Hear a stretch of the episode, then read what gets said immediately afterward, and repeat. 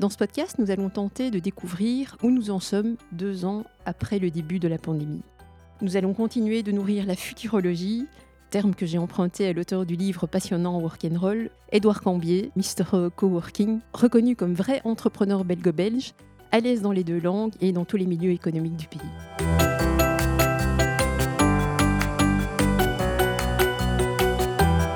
Le mot coworking va évoluer. Je crois qu'il y a des mots qui vont émerger comme le proxy working ou comme le work-based working.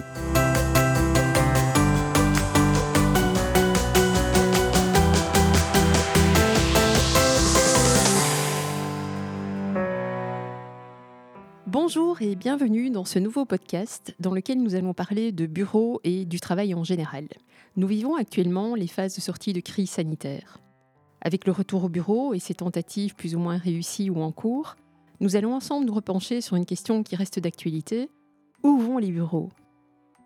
Un peu comme monter les escaliers et franchir des paliers, dans ce podcast, nous allons tenter de découvrir où nous en sommes deux ans après le début de la pandémie. Nous allons continuer de nourrir la futurologie, terme que j'ai emprunté à l'auteur du livre passionnant Work and Roll, paru au printemps 2021. Notre invité est flamand par ses racines, francophone d'expression et bruxellois de cœur. Il a plusieurs cordes à son arc et possède une expertise unique sur les tendances de l'immobilier de bureau et des New Ways of Working, mieux connus sous l'acronyme NWOW. J'ai donc l'immense plaisir d'accueillir aujourd'hui, et vous l'aurez compris, Édouard Cambier, auteur, reconnu comme vrai entrepreneur belgo-belge, à l'aise dans les deux langues et dans tous les milieux économiques du pays. Bonjour Édouard, bienvenue. J'espère que tu peux te retrouver dans mon intro. Oui, oui, absolument. Sauf que c'est un peu exagéré. Donc moi, je suis quand même tombé dans le monde du travail partagé, dans le coworking, il y a seulement une vingtaine d'années. Avant ça, j'ai quand même beaucoup bossé dans les médias, mais je trouvais qu'il y avait plein de choses à faire dans ce nouveau monde de l'immobilier qu'il fallait justement dynamiser, alors que c'était un secteur très classique à la base. Et donc, content d'avoir fait ce choix après Roularta, quand j'avais 35 ans. Et voilà, ça fait 23 ans que je suis ici, je m'amuse toujours. Eh bien, comme tu dis que je suis ici, donc je vais faire la parenthèse et le lien aussi directement. Donc déjà, merci d'avoir pris le temps pour cet échange et de nous accueillir dans les bureaux de Seed Factory, puisque nous sommes ici actuellement dans un espace de coworking que tu pilotes. Ce sera aussi le sujet que nous survolerons euh, durant le podcast, hein, les, espaces de coworking qui font partie des modèles hybrides et de l'actualité euh, pour l'instant puisque c'est aussi en ta qualité de président de la BWA, mhm. pour la Belgian Workspace Association, que nous nous rencontrons aujourd'hui. Chouette. Pour situer rapidement la BWA, et dis-moi si je me trompe et n'hésite pas à compléter, c'est donc l'association belge qui représente la plus grande plateforme de centres d'affaires d'incubateurs et d'accélérateurs du pays. Oui, oui, tout à fait. Alors, j'y suis pour rien. J'ai juste repris les rênes d'une association qui existe depuis plus d'une trentaine d'années.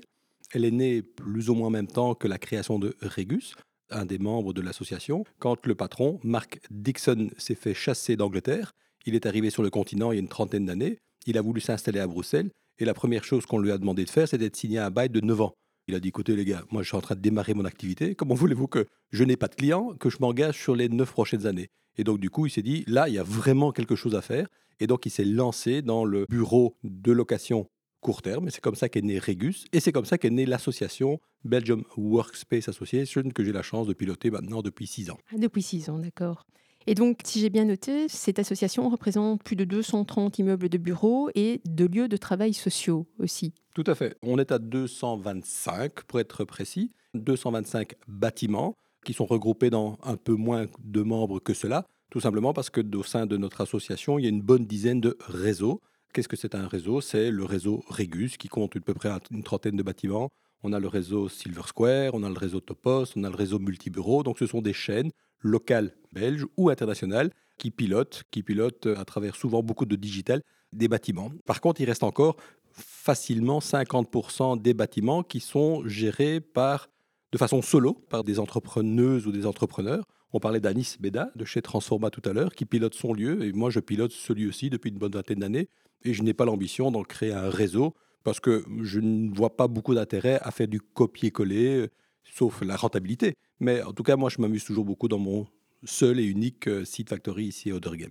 Et je pense que toutes ces interactions et ta présence très intensive dans le domaine d'activité t'as aussi valu le surnom euh, que tu portes brillamment de Mr. Coworking. J'ai aussi pu le retrouver sur ton profil LinkedIn. C'est rigolo. Hein Beaucoup de personnes, euh, en rigolant, m'appelaient comme ça il y a une dizaine d'années. Et moi, je me suis dit, bon, si, ça fait rigoler tout le monde, bah, autant pousser le bouchon jusqu'au bout. Et donc, j'ai mis ça sur LinkedIn et ça fait un petit peu de buzz. Et je suis très content parce que moi, j'existe comme ça dans le domaine. et donc, j'existe. Peut-être que le mot coworking va évoluer. Aujourd'hui, c'est encore un mot encore assez neuf pour certains, même si moi, je crois qu'il y a des mots qui vont émerger comme le proxy working ou comme le work-based working. Il y a des nouveaux mots qui sont en train de germer. On n'y est pas encore. Pour l'instant, j'utilise toujours euh, coworking et ça marche plutôt bien.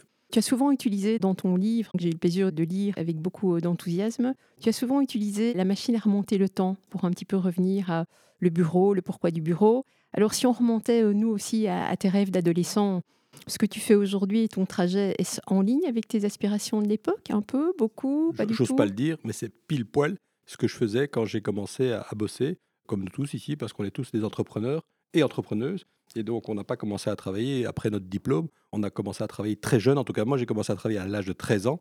Mais donc, mon premier job, c'était de gérer un club de voile. Et donc, à la plage, à la 13 ans, j'ai géré une plage avec d'un côté des membres, donc des gens qui payent chaque année un membership, première source de revenus. Deux, ils louaient un parking, deuxième source de revenus. Trois, ils venaient picoler à mon bar, troisième source de revenus. Et en fait, je suis dans le même métier, depuis une bonne cinquantaine d'années, puisqu'aujourd'hui, j'ai des membres qui payent une cotisation, il y en a qui payent des salles de réunion, et ma bière, je la vends le plus cher possible. Et donc, c'est comme ça que je fonctionne depuis toujours. Donc, je suis quasiment dans le même métier, sauf que ben, je suis plus à la côte, en maillot, je suis malheureusement en jeans à Bruxelles. La rentabilité vient du bar, c'est ce que tu essayes de nous dire. Exactement. Exactement. Et si j'en reviens au, titre Work and Roll et Où vont les bureaux, donc le livre qui est paru il y a plus d'un an, mais donc en plein milieu de la crise, en supposant que la crise euh, est en train de se terminer. Je dois dire que depuis la lecture de ce livre, j'ai enrichi mes connaissances et j'ai surtout mieux compris aussi depuis quand nous allions au bureau, dans quel contexte, à quelle époque et pour y faire quoi. J'étais pas toujours consciente de ces aspects-là. Et grâce à ces nouvelles lunettes, j'ai pu retrouver par moments ce qu'on appelle aujourd'hui de l'innovation incrémentale et pour d'autres exemples de l'innovation disruptive. On y reviendra peut-être un peu plus tard. J'invite nos auditeurs et auditrices à lire Work and Roll. Pourquoi? Mais Pour disposer d'une vue holistique sur les tendances actuelles des bureaux, puisque les bureaux sont aujourd'hui au, carrefour de quatre transitions hein, que tu as bien abordées dans le livre, dans un des chapitres en particulier. Et on parle principalement des questions de transition écologique, démographique, technologique et sociale. Ça, ce sont les grandes quatre transitions que tu as retenues, même si je pense qu'il y en a d'autres sous-jacentes. Vous l'aurez compris, donc le sujet est vaste et holistique. Et dans ce podcast, on va aborder qu'une partie des thèmes ensemble. Tu as précisé que le bouquin n'a pas été écrit seul. Moi, je suis rentré dans le monde du coworking il y a une bonne vingtaine d'années. Je crois qu'on est le premier ou un des premiers espaces en Belgique à avoir fait du coworking. Nos bureaux étaient sur des grands bureaux, étaient sur des tables avec des roulettes, et donc on bougeait les tables pour pouvoir travailler en équipe. Et donc tout le monde rigole quand j'explique ça aujourd'hui. Aujourd'hui, on se promène avec son portable sous le coude ou sous le bras. Mais il y a quelques années, les, ordinateurs étaient tellement lourds qu'il fallait bouger les tables, il fallait bouger les prises pour pouvoir travailler sur des projets long terme ou court terme. Juste pour vous dire que le bouquin, c'est une idée du Covid. On n'avait pas du tout l'idée de sortir un bouquin, mais comme j'avais tellement de copains qui étaient stressés et qui, comment dirais-je, s'énervaient sur les réseaux sociaux avec euh, trop de pistes pas assez de pistes trop de voitures, pas assez de voitures, euh, trop de soleil, pas assez de soleil, trop de Covid, pas assez de Covid. Donc euh, moi, j'en pouvais plus à certains moments. Je me suis retiré de beaucoup de réseaux sociaux et j'ai appelé quelques copains pour dire, écoutez, vous n'avez pas un peu de temps pour faire quelque chose de positif Et donc ensemble, avec le patron de Hewlett Packard Belgique, avec euh, Gilles Daoust de la société intérim Daoust à Bruxelles et en Belgique d'ailleurs, avec Hamid Fadjaoui que vous connaissez de Trends Tendance et comme ça d'autres copains. Denis Penel. Marc Gilbart, par exemple, le patron des coworking mondiaux basés en Californie, le chercheur en mathématiques et en immobilier du MIT, Carlo Ratti. Donc avec une dizaine de copains, on a chacun écrit un petit morceau de ce que l'on connaissait bien. Donc, chacun a écrit un petit morceau de son propre secteur avec la disruption qui se passait dans son propre secteur. Tout ça, ça s'est passé en physique quand c'était possible, ou sur Zoom. Et on récupérait le fichier Zoom qu'on a vite, vite, vite envoyé chez Happy Scribe, qui transformait tout ça en texte. Et puis, mon ami euh, Emmanuel Robert a remis tout ça en musique avec la même force euh, pour chaque co-auteur. Et Jean de Renesse, un autre copain, a fait des graphiques qui, je l'espère, été le plus clair possible. Donc, c'est un projet collaboratif, comme tous les projets que j'ai gérés jusqu'à aujourd'hui. C'est parfois un peu plus lent, mais une fois que ça démarre, c'est vachement plus puissant. Et donc ce bouquin, aujourd'hui, il a fait un score de 1200, 1300 ventes en librairie et sur Amazon. Mais pour les auditeurs, j'ai envie de dire, s'ils envoient un petit email à mon ami Daoust, à books books.daoust.be. Ils le recevront gratuitement par la poste. Il suffit d'envoyer un petit email à books.daoust.be et ils recevront le livre gratuitement par Gilles Daoust. Ce que j'ai beaucoup aimé, c'était euh, le fait que vous parliez du Covid au passé. Et ça, c'était assez audacieux, je dois bah, dire. C'est parce qu'on est, on est plutôt, comme nous tous ici, entrepreneuses ou entrepreneurs. On voit le verre à moitié plein et on va vivre avec ce Covid, bien sûr. Ça fera partie de notre vie pour les prochaines décennies. On le sait bien. Tout ce qu'il faut, c'est que ce Covid soit le moins agressif possible. Et puis, s'il faut mettre des masques dans les trams et les bus, ben, je mettrai des masques dans les trams et les bus comme ils le font en Asie depuis des années. Nous, on a appris à vivre avec le Covid. Je ne vous cache pas que dans notre petite boutique ici, on était une 130, 140 avant le Covid. On est passé à 5 pendant une année. C'était un petit peu triste. Et puis, grosso modo, maintenant, c'est reparti. On est à 167. Donc, la sortie de Covid, pour nous, elle est bénéfique. On a plus de membres, plus d'amis, plus de collaborateurs post-Covid, en tout cas aujourd'hui, hein, en mars 2022, euh, qu'avant le Covid, qu'on n'a pas récupéré ce qu'on a perdu comme sous ces deux dernières années, mais c'est grosso modo, en tout cas bien parti pour nous, mais pour le secteur en général. J'ai vraiment beaucoup d'espoir positif pour ce secteur qui est flexible et qui correspond à la flexibilité que l'ensemble des chefs d'entreprise souhaitent dans les années à venir. On colle parfaitement à ce nouveau monde hybride et flexible que les gens souhaitent. Tout à fait. C'était ma question qui suivait. Comment se portent les membres de l'association Puisque bah, c'était, euh, je dirais, en plein développement juste avant. Et puis, il y a eu ce choc brutal et un arrêt complet de l'activité. Est-ce que le rebond est bien là? Est-ce que chaque membre euh, est dans cette dynamique-là? Et visiblement, tu citais l'exemple de Seed Factory, mais c'est généralisé. Euh. On va parler un peu moins de ma boîte, on va parler de l'ensemble du secteur. Donc, on est 500. En Belgique, il y a 500 bâtiments qui accueillent ou des bureaux, ou des coworkers, ou des flex, ou des programmes de hackathon, ou des programmes d'innovation. Il y a 500 bâtiments. Dans ces 500 bâtiments, nous n'avons que 225 membres, mais ça grandit tous les jours. On a encore hier Clockwise qui s'est fait membre de la Belgium Workspace Association. Clockwise a directement pris un bâtiment de 8 étages euh, rue de la Loi. Donc les membres d'aujourd'hui, les nouveaux membres, il y a des grosses machines qui arrivent, des grosses machines internationales qui ont compris que demain, le marché du bureau sera flexible et sont en train de, quelque part, de participer à l'ubérisation de notre secteur. On a connu, tous ici, on a connu l'ubérisation du contenu il y a une vingtaine d'années, on a connu l'ubérisation de la musique, on a connu l'ubérisation de la banque il y a encore cinq ans, on est en train de connaître aujourd'hui l'ubérisation de l'assurance, et dans cinq ans, d'ici cinq à dix ans, on aura l'ubérisation de l'enseignement. Mais pour l'instant, aujourd'hui, en mars 2022, ce qui se passe, c'est l'ubérisation du bâtiment. Chaque bâtiment aura un coworking dans son pied d'immeuble. Si vous n'avez pas, en tant que propriétaire d'un immeuble, avenue Louise, à Chaumont-Gistou ou à la Côte, si vous n'avez pas un coworking, eh bien, du coup, vos employés n'auront pas envie de revenir au bureau parce qu'il fera toujours un petit peu vide dans cet immeuble. Quand ceux du mardi ne seront pas là, ce sera ceux du jeudi. Ceux du jeudi qui ne sont pas là, c'est ceux du mercredi. Et si vous n'avez pas de coworking dans votre pied d'immeuble, votre bâtiment sera vide. Et si votre bâtiment est vide et pas dynamique, du coup, les locataires vont se casser. Je crois qu'on a vraiment, aujourd'hui, avec nos 500 bâtiments, on a vraiment de très belles années devant nous. Et pour répondre à votre question, comment se porte l'ensemble du secteur? Moi, je peux le couper en quatre morceaux. Il y a à peu près, grosso modo, 25% qui ne vont pas bien pour l'instant, parce que ce sont de jeunes coworking qui se sont lancés à deux ans. Et quand vous lancez un business et que vous n'avez pas de clients pendant deux ans, c'est compliqué. On va dire qu'il y a 25% des membres, ou en tout cas des coworking en général, qui n'ont pas beaucoup de clients depuis deux ans, eux ne vont pas bien. Il y a 25% des espaces de travail et des coworking qui vont moyennement bien. J'ai envie de dire, ils flirtent avec la rentabilité. Ce sont souvent les espaces publics. À Bruxelles, on a par exemple neuf bâtiments qui sont dans ce secteur-là. Eux s'en sortent grosso modo assez bien parce que finalement, ils n'ont pas fait beaucoup de chiffres d'affaires avec leurs clients, mais c'est le gouvernement qui a renfloué les caisses. Donc eux sont break-even. Et puis on a encore 25% d'espaces privatifs, de sociétés privées, qui elles ont plutôt bien fonctionné parce qu'elles avaient des domiciliations, parce qu'elles avaient comment dirais-je, des locataires privés, qui avaient des bureaux privés, qui savaient rentrer dans leur bâtiment ces deux dernières années par le parking. Cela flirte aussi avec la rentabilité. Et puis, il y a 25% qui vont très très bien. Et ceux-là, pourquoi vont-ils bien? Tout simplement parce qu'ils sont en périphérie de Anvers, en périphérie de Gand. Et donc en fait, ce sont des coworking qui ne sont pas dans les centres-villes. Et donc les gens sont venus en voiture en fait, ceux qui ont le plus souffert, c'est ceux qui sont dans le cœur des villes où il fallait malheureusement porter un masque pendant les deux dernières années et prendre les transports en commun. Et comme les gens n'avaient pas envie de prendre les transports en commun, eh bien, les coworking des centres-villes ont souffert. Donc, ceux qui tirent plutôt leur épingle du jeu aujourd'hui économiquement, ce sont les espaces, les centres d'affaires, pas les coworking, les centres d'affaires en périphérie des grandes villes, ceux un peu à l'ancienne, qui ont des grands parkings, c'est ceux-là qui ont bien fonctionné. Dis-moi, Edouard, aujourd'hui, pour en revenir à ces phases de sortie de crise, par rapport à tous les sujets analysés et développés dans le livre, euh, qui sont en lien direct ou indirect avec l'avenir des bureaux, est-ce que toi et tes co-auteurs, est-ce que vous avez déjà identifié de nouveaux acquis clés qui vont s'inscrire dans la durée ou peut-être même des contradictions? Finalement, c'est toujours en ligne parce que, comme je disais, euh, écrire ce bouquin au passé en plein milieu de la crise, je trouvais ça très audacieux. Je crois que c'est encore un tout petit peu tôt pour voir. Donc, je crois qu'aujourd'hui, c'est comme un balancier. On était tous au bureau il y a deux ans, et puis on est passé tous à 100% à la maison. Il y a un retour de balancier qui est en train de s'opérer. C'est encore un petit peu flou ce que je constate aujourd'hui, c'est que les jeunes sont là, j'ai envie de dire les jeunes de moins de 30 ans, ceux qui sont en début de carrière pour construire leur réseau, ils sont là. Les moyennement vieux, ceux de 30-40, ils sont là partiellement.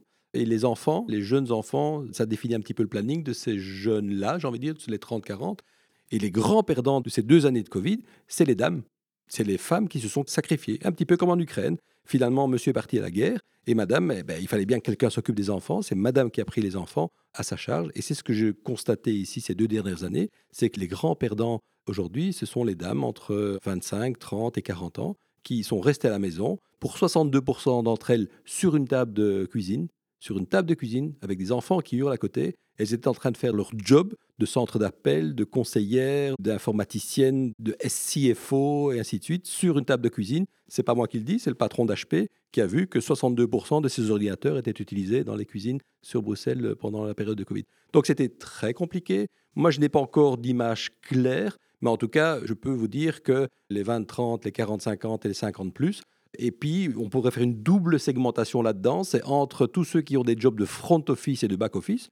Les 50 plus, ça se passe franchement bien pour le back office. Par contre, si vous êtes en front office et que vous avez 25 ans et que vous voulez faire du chiffre, c'est pas facile du tout d'aller faire du nouveau business sur LinkedIn quand vous êtes comme ça 3, 4, 5 jours à la maison. Très compliqué. Donc ça, c'est un petit peu les learnings que j'ai pour l'instant. On peut continuer à détailler un petit peu euh, comment ça peut se passer industrie par industrie. Mais en tout cas, c'est ce que je vois. Les jeunes, les moyennement jeunes, les vieux, les front office, les back office. Et puis, il y a des secteurs qui tirent plus facilement leur épingle du jeu que d'autres. Tout ce qui est data center, aujourd'hui, ça cartonne. Tout ce qui est médical, ça cartonne. Tout ce qui est médical, ça, on le sait bien. Tout ce qui est informatique, tout ce qui est cloud, tout ce qui est ingénieur, tout ça fonctionne plutôt bien. Par contre, les grands perdants, on les connaît tous. C'est leur RECA qui ne trouvent plus personne. Il y a des perdants, et je le vois bien dans nos locataires. Il y en a qui s'en sortent vraiment très bien qui n'ont aucune difficulté à payer leurs factures euh, à l'heure, parfois même avant. Et puis, on a malheureusement certains qui, dans le secteur du mariage, dans le secteur de l'événementiel, dans le RECAS, on l'a déjà dit, mais aussi dans les taxis, les coiffeurs, de tous ces gens-là, ils sont un petit peu moins présents dans notre industrie parce qu'on n'a pas beaucoup de coiffeurs dans le monde du coworking, mais on voit par exemple que ce télétravail a appauvri la richesse de certains quartiers. Dans certains quartiers aujourd'hui, deux ans après le Covid, on ne retrouve plus des petits métiers qui ont malheureusement coulé parce que tout le monde est passé sur Amazon. Et, donc euh, c'est très pratique, mais ça a quand même tué beaucoup de métiers. Je ferai le lien, ce qui résonne avec euh, ce que tu viens de dire, c'est surtout, je pense qu'on n'a pas toujours été conscient, quand on n'est pas dans la situation, du type d'aménagement qu'on pouvait avoir chez soi. J'ai eu l'occasion d'aller voir le film À distance de Michel Steyer ah oui, pas vu. au Palace. Et là, c'était vraiment révélateur parce que c'était des témoignages de personnes qui décrivaient sur plan chacun leur appartement et la façon dont ils ont dû réaménager la vie privée et la vie professionnelle. Parce que je pense qu'on n'a pas eu suffisamment de temps, on ne s'est pas suffisamment arrêté sur ces situations juste en disant on travaille chez soi et puis c'est chacun en suivant sa situation, mais ça s'est arrêté là. Et là, ce film, en fait, et Michel Steyart fait ah vraiment un zoom personne par personne. Il y a des dizaines de témoignages, femmes au foyer et autres. Et franchement, je vous le recommande. C'était avec Laurent Tasquin aussi, qui, au niveau euh, recherche sur le management humain, hein, puisque professeur Laurent Tasquin, c'est l'UCL hein, euh, qui est aux commandes là je recommande vivement. C'est un outil pédagogique aussi comme film, c'est ce qu'il recommande. Donc ils peuvent aussi le passer dans les entreprises pour justement continuer à générer des débats et des réflexions, ou même euh, dans un des événements. Euh. Là, on s'est trompé peut-être. Moi, j'étais persuadé que finalement, beaucoup d'employés de bureaux allaient prendre l'initiative et de quitter leur domicile parfois un peu trop petit pour s'installer dans des espaces de travail partagés. Il y en a quand même 500 sur le territoire, donc le maillage est suffisant pour pouvoir travailler à 3-4 km de chez soi. Mais finalement, même si nos tarifs, que je trouve quand même assez bas pour aller travailler pendant un mois, c'est 150 euros en moyenne en périphérie de Bruxelles et on monte à 200, quelque chose comme ça sur Bruxelles. C'est un peu plus cher à Bruxelles parce que le mètre carré est plus cher. Donc on répercute tout simplement le prix du mètre carré dans les grosses villes. C'est la même chose à Anvers, à Paris, à Londres. Je trouve que ça a mis un petit peu de temps à ce que les employés de bureau prennent l'initiative d'aller travailler dans ces coworking. Pas très cher. Par contre, eux, ils ont préféré parfois même quitter leur appartement pour acheter un appartement plus grand. Mais il faut savoir, un appartement plus grand, si vous voulez une chambre en plus, je prends les chiffres de Bruxelles, si vous voulez une chambre, une chambre, généralement 10 mètres carrés. Le mètre carré à Bruxelles coûte 3 000 euros à l'achat. 10 mètres carrés, c'est 30 000 euros. Donc, prendre un appartement avec une chambre en plus pour pouvoir travailler, c'est 30 000 euros qu'il faut payer. Tandis que si vous allez dans un coworking à 3 km de chez vous ou même à 2 km de chez vous, c'est non seulement 150 euros par mois, mais ça en plus c'est votre employeur qui le paye. Je crois qu'il y a un problème chez moi, sais que je ne communique pas bien, je devrais peut-être mieux communiquer sur les avantages de ces espaces de travail partagés qui sont souvent très proches de nos concitoyens. Et j'en viens d'ailleurs à la question justement, hein, comment ce télétravail, parce que je pense aussi moi personnellement que la brume autour du télétravail et les phases que l'on a vécues, finalement quand on a été obligé de rester chez nous à la maison, c'était imposé par le gouvernement, c'était pas du télétravail, c'était du téléconfinement.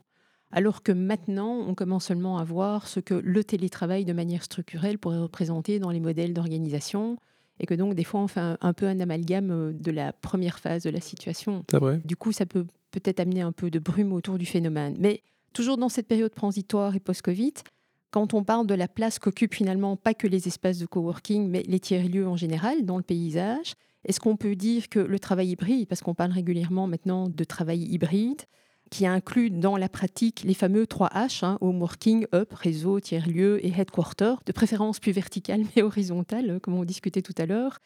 Comment est-ce que ça se met en place dans la pratique? Est-ce que tu vois des évolutions nettes, c'est-à-dire est-ce que tu perçois des changements significatifs dans le profil des utilisateurs, des tiers-lieux des espaces de coworking? Est-ce que le monde corporate a déjà intégré plus de tiers-lieux dans leur policy? Est-ce que les clients sont différents? Est-ce que ça commence? Pas du tout. Ça devrait se voir sur le terrain. Honnêtement, j'ai cru qu'on serait plus loin en mois de mars aujourd'hui. Moi, j'ai cru qu'on allait être plus loin. Avec ce que j'entendais chez AXA, avec ce que j'entendais chez Belfius, avec les programmes chez Proximus et autres, moi, j'étais persuadé que au mois de janvier, tous les employés allaient déjà avoir leur carte coworking avec laquelle ils auraient pu travailler dans les coworking, peut-être même aussi dans certains hôtels ou dans certains clubs de sport euh, bien aménagés. Donc j'étais persuadé que ça allait déjà démarrer au mois de janvier. Finalement, c'est en train tout doucement de se mettre en place.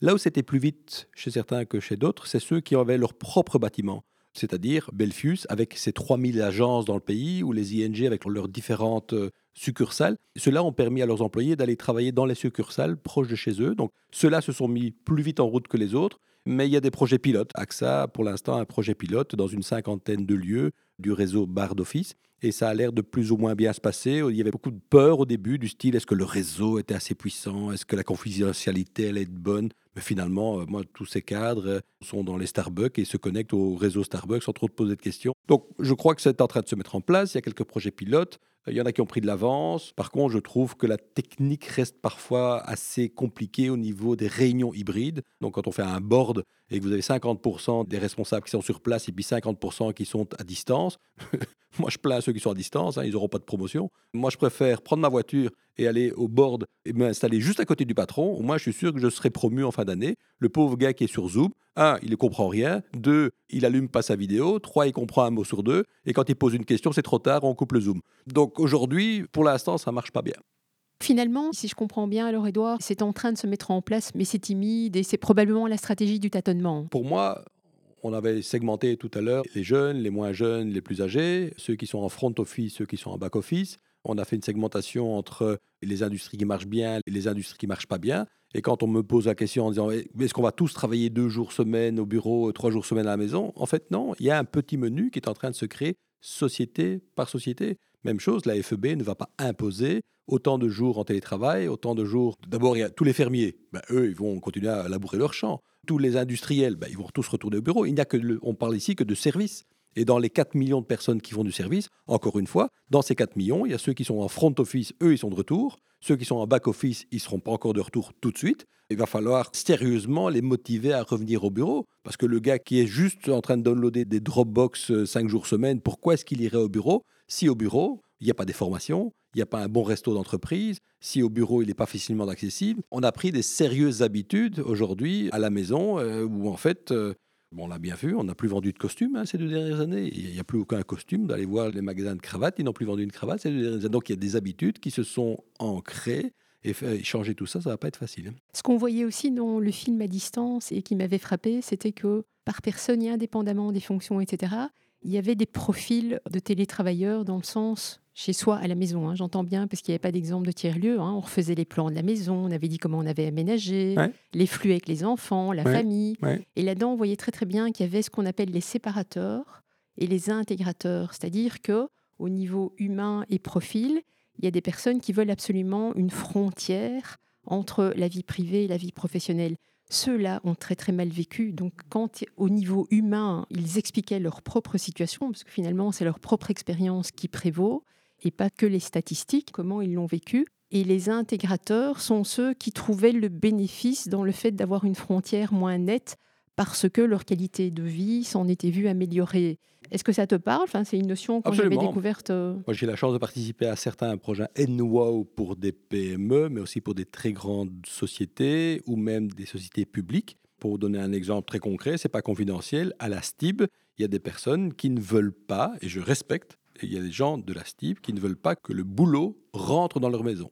Donc toi aussi, tu as pu retrouver le phénomène dans la pratique et le fait que je pense que c'est aussi une question de se connaître soi-même et de savoir ce qui prend ou de ce qui donne de l'énergie et que ça, ça dépendra d'une personne à l'autre. Certains y ont vu un bénéfice pour les fameux intégrateurs. Dans les témoignages que j'ai vus dans le film, on voyait vraiment des personnes en souffrance du fait d'avoir dû travailler, euh, amener le travail chez eux à la maison. Moi, j'ai vu aussi, j'ai quand même 55 ans, et j'ai travaillé dans plusieurs sociétés, moyennes ou grandes. Moi, je voyais aussi certaines dames en souffrance, ou messieurs en souffrance, à 5 heures moins quart, qui devaient galoper pour aller chercher les enfants dans les embouteillages, s'arracher les cheveux, se garer à moitié sur le trottoir, en train de courir à l'école pour ne pas se faire enguirlander par Madame Martine parce qu'on était 5 minutes en retard. Donc, je crois que ça aussi, pour certains, apporté un petit peu plus de confort, de qualité de vie, d'échange. Et les études le prouvent que dans beaucoup de familles, ça a apaisé les relations. Écoute, je vais faire le lien peut-être entre ce qu'on sait aujourd'hui, hein, entre télétravail et impact sur la mobilité. C'est aussi un des termes que tu as abordé dans Work and Roll. Alors je pense que c'est pas toujours très clair en termes de retour à ce stade-ci. Il y a autant d'avantages que par moment, peut-être pas de désavantages, mais de choses euh, positives. Je pense que dans la globalité, c'est plutôt positif comme retour, mais un peu poussé aussi par d'autres chocs comme celui de la pompe à essence. hein. Ce matin, euh, j'étais à la pompe à essence, c'était tout de suite 100 Chaud. euros pour un plein. Donc, Ouais, euh, chaud, comme tu hein. le dis, est-ce que c'est pas le moment La fameuse conjonction de nouvelles solutions, télétravail, mobilité urbaine qui s'offre à nous, est-ce que radicalement changer notre façon de travailler, de nous déplacer? Est-ce que c'est pas le moment? Est-ce que tu vois euh, des changements d'attitude et de comportement? Bah, en tout cas, le côté positif de ce Covid, ça a été un drame pour beaucoup, mais il y a quand même quelques côtés positifs, c'est que globalement en Belgique, la mobilité, hein, les embouteillages ont baissé de 18%. Et à Bruxelles, les embouteillages ont baissé de 24%. C'est pas moi qui le dis, c'est TomTom qui a calculé ça. Donc du coup, le côté avantage, c'est que moins d'embouteillages, une meilleure qualité de l'air. Et j'ai la chance d'habiter au centre de Bruxelles. Et donc, quand on vit dans Bruxelles, ben, on attache un peu d'importance à cette qualité de l'air. Ça, c'est le côté positif au niveau mobilité. Et puis aussi, on en a un petit peu profité dans Bruxelles pour transformer Bruxelles. Je crois qu'on aurait eu beaucoup plus de conflits s'il n'y avait pas eu ce Covid. Le Bruxelles a changé. Bruxelles va encore changer. On n'est pas au stade d'Amsterdam ni de Copenhague, mais aujourd'hui, avec la nouvelle mobilité qu'il y a dans Bruxelles, j'insiste, c'est vrai que c'est compliqué de venir de Chambon-Gistou ou de venir de Tirlemont ou de venir de Charleroi, mais quand on a la chance de vivre dans Bruxelles, aujourd'hui, la voiture n'est plus du tout nécessaire, absolument plus nécessaire. Moi, j'ai essayé de liquider ma voiture il y a quelques années. C'est compliqué si vous avez des activités hors de Bruxelles toutes les semaines, mais si vous vivez essentiellement dans Bruxelles et que vous avez mon âge, les plus de 50 ans ou les moins de 25 ans, franchement, euh, on n'a pas vraiment besoin d'une voiture dans Bruxelles. Moi, j'ai participé comme dit corporate, hein, dix grosses boîtes style euh, Total. Il y avait Toyota, il y avait la Commission européenne, il y avait Engie, ainsi de suite. Donc une dizaine de corpos. On a laissé notre voiture pendant une semaine de côté et on a essayé de faire notre business une semaine complète sans voiture. Et pour ceux qui habitent dans Bruxelles, c'est tout à fait faisable. Il faut juste marcher plus, faire un peu plus de vélo, utiliser le transport en commun. Et quand on est vraiment coincé, un Uber ou un taxi fonctionne bien et ça coûte moins cher que les 5, 6, 7, 800 euros de leasing mensuel. Tu parles de l'initiative MASS, Mobility as a Service, hein, qui était une initiative du BCI il y a 4 ans. Tout à fait. On a testé ça en 2018 déjà. C'était un révélateur pour moi parce que j'avais besoin d'un petit coup de pouce dans le dos pour pouvoir changer ma mobilité. Et je suis vraiment content de l'avoir fait. Euh, On a été poussé par euh, Maestro Mobile qui avait développé une plateforme masse, effectivement, Mobility as a Service. Et donc, avec 100 euros, 150 euros pour une semaine, on a vraiment tout testé. Non seulement c'était intéressant, ça demande un petit peu plus d'organisation. Le matin, quand on se lève, on regarde d'abord l'application météo avant d'aller lire l'écho ou le trends. Il faut d'abord regarder la météo. Et dès que vous avez vu la météo, vous organisez votre journée. Donc, c'est faisable. C'est faisable. J'aime bien l'idée du test parce que je pense que pour changer les habitudes ancrées, le fait de pouvoir tester est un premier pas. Bah, c'est le job du mobility manager. Les majeures parties des corpos aujourd'hui ont dans l'équipe facility manager un monsieur ou une dame un petit peu plus orienté mobilité. C'était souvent la personne qui choisissait entre les Opel, les Renault ou les Mazda. Cette personne aujourd'hui, bah, il doit choisir entre les voitures, mais il doit aussi mettre le plan cafétéria en route et se dire finalement, avec les 800 euros qu'on recevait de par le passé, est-ce que ces 800 euros pour une personne qui vit dans Bruxelles, qui a 25 ans, est-ce qu'elle a vraiment besoin d'une voiture qu'elle n'utilise pas devant chez elle? J'aime bien l'idée du plan cafétéria parce que c'est vraiment un levier pour justement offrir ce mix euh, de possibilités et laisser le choix. Et du logement abordable pour ces jeunes couples qui, malheureusement, dès qu'ils ont des enfants, sont obligés d'aller voir un peu plus loin en périphérie.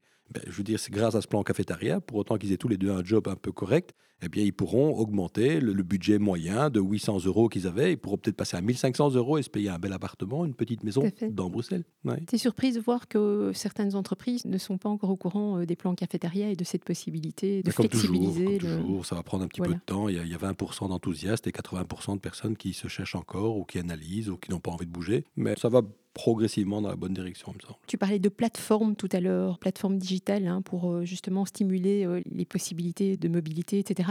Si je fais le lien vers les plateformes digitales qui existent aujourd'hui et qui se développent fortement pour euh, justement donner accès, être un peu au carrefour digital des espaces disponibles sur le marché belge et en dehors, donc je pense par exemple à Xwork, Deskelot, chouette. Workero. J'avais aussi noté dans ton livre, mais je ne les connaissais pas, Liquid Space. Liquid Space, c'est un, des, un des co-auteurs. C'est un des co-auteurs qui ah, s'attaque à la Belgique, enfin l'Europe, dont la Belgique, Marc Gilbert, qui travaille depuis la Silicon Valley. Oui. Parce que, comme tu le disais très très bien, aujourd'hui on est dans l'économie aussi du partage. Donc il y a ceux qui mettent les mètres carrés à disposition, il y a ceux qui veulent les utiliser et avoir de la technologie là au milieu et de la digitalisation pour permettre euh, de mettre ces gens en contact entre l'offre et la demande? Est-ce qu'aujourd'hui, j'entends parler de toutes ces plateformes, est-ce qu'on voit déjà l'effet de l'utilisation de ces plateformes sur les taux d'occupation et les taux de réservation? Est-ce que ça aide vraiment? Est-ce que c'est un levier de pouvoir avoir ce genre d'outils disponibles et de les connaître forcément? Parce que si on ne les connaît pas, on ne peut pas les utiliser. Il y a tout un travail à faire euh, pour trouver des tiers-lieux. Ça, c'est l'exemple type de l'ubérisation du secteur de l'immobilier. Avant, avant, ce qu'il fallait, c'était trouver via un agent un beau bâtiment placé dans une belle avenue, qu'on puisse mettre avenue Louis sur sa carte de visite ou avenue des Arts sur sa carte de visite. Aujourd'hui, regardez les cartes de visite, il n'y a plus d'adresse. Il y a juste l'adresse mail et encore une adresse URL, mais une adresse physique, en tout cas chez les moins de 30 ans, il n'y a plus d'adresse physique. Donc, première chose, le lieu, on s'en fout. Deux, ils ne sont plus du tout dans une logique 369. Donc, à la rigueur, un an. Et encore, si ça pouvait être des contrats d'un mois, ils préféreraient. Et donc euh, aujourd'hui, ces plateformes tombent au bon moment. Je suis content qu'on ait des plateformes comme Xwork et Deskelot, des plateformes locales, des initiatives belges qui se lancent parce qu'on était quand même un tout petit peu trusté par nos amis hollandais, euh, français et anglais sur le marché. Donc il y avait beaucoup, beaucoup, beaucoup de plateformes présentes internationales, mais très, très peu d'initiatives locales.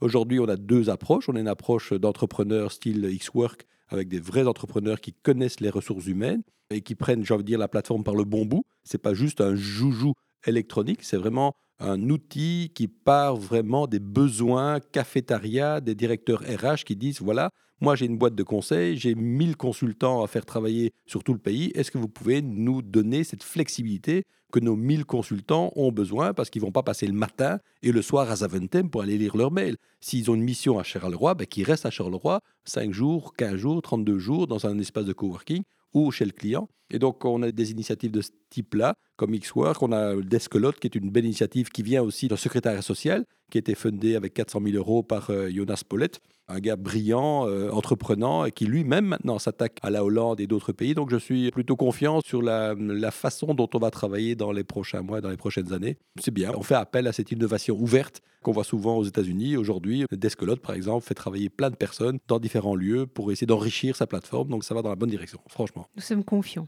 Nous sommes confiants. C'est passionnant hein, et je pense qu'on pourra encore euh, faire un deuxième, troisième, quatrième, cinquième podcast sur toutes les thématiques euh, qui sont présentes dans Work and Roll. On va peut-être finir notre échange par une question fondamentale parce qu'on parlait de bureau, mais bon, relié au travail, parce que bah, c'est parce qu'il y a travail euh, qu'on va au bureau. Certains annoncent la fin du travail face aux grandes transitions, dont celle euh, technologique, la fameuse révolution annoncée souvent sous l'acronyme, tu en parles dans ton livre, c'est d'ailleurs là que je l'ai appris, NBIC, le N pour euh, nanotechnologie, manipulation d'infiniment petit, le B pour biotechnologie, manipulation du vivant, le I pour euh, informatique, donc tout ce qui est numérisation, et le C pour cognition, intelligence artificielle. Alors, quel est ton point de vue sur ce déclin annoncé? Alors, je dirais tout de suite, Non. comme je sais que tu fais partie des optimistes dont le monde a besoin, Bah oui, oui. je sais que nous terminerons sur un élan positif. Ah oui, oui, bien sûr. Non, non, je crois que tous les métiers sont aujourd'hui augmentés par la technologie. Euh, Si je prends simplement le coworking ici, il y a deux ans, on avait une personne qui avait comme fonction, en tant qu'office manager, de gérer les salles de réunion,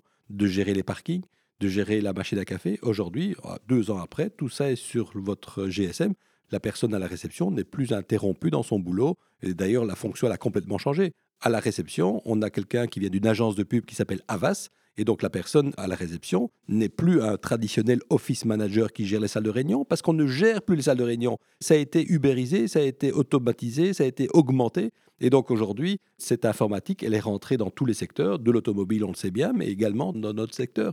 Et ceux qui n'ont pas compris ça et qui payent des salaires de 50, 60, 70 000 euros pour staffer une réception, où en fait ces personnes passent 90% de leur temps à rien faire, à lire l'ADH et regarder RTL, ça sert à rien. Prenons des personnes qui puissent apporter de la valeur ajoutée au bâtiment. Et la valeur ajoutée du bâtiment, c'est de la communication, c'est de l'événementiel, c'est de l'intelligence collective, c'est des articles sur nos locataires. Nos bâtiments, aujourd'hui, sont staffés avec un profil tout à fait différent, très tech. Et donc j'espère que l'ensemble des membres de la BWA sont dans la même logique parce que du coup, on aurait une grosse longueur d'avance par rapport au bon vieux bâtiment 369. Euh, Merci beaucoup, Edouard, d'avoir partagé ce moment très inspirant avec nous. Merci beaucoup. Et à très bientôt. À très bientôt. Chers auditeurs et auditrices, j'espère que ce podcast vous a plu. Avant de vous quitter, ben, je dirais que je remplacerai cette fois ma citation préférée par une pensée simple. Pensez-y. Le printemps se profile. Nous avons durant une longue période mobilisé nos énergies humaines pour faire face aux différentes mutations en cours. Prenons le temps de profiter du renouveau, de et dans la nature pour charger ou recharger nos batteries. Comme dirait Serge Marquis, un docteur psychologue euh, assez connu que vous retrouvez dans différents euh, TED Talks, docteur en médecine, auteur, conférencier,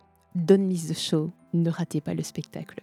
Voilà, merci. C'est ici euh, sur ces mots que je vais vous quitter. Donc, aidez-nous à faire connaître nos podcasts. Pensez à les liker, commenter, partager. Et vous pouvez laisser un voicemail. Retrouvez-nous sur les médias sociaux et sur le site web de Belfa.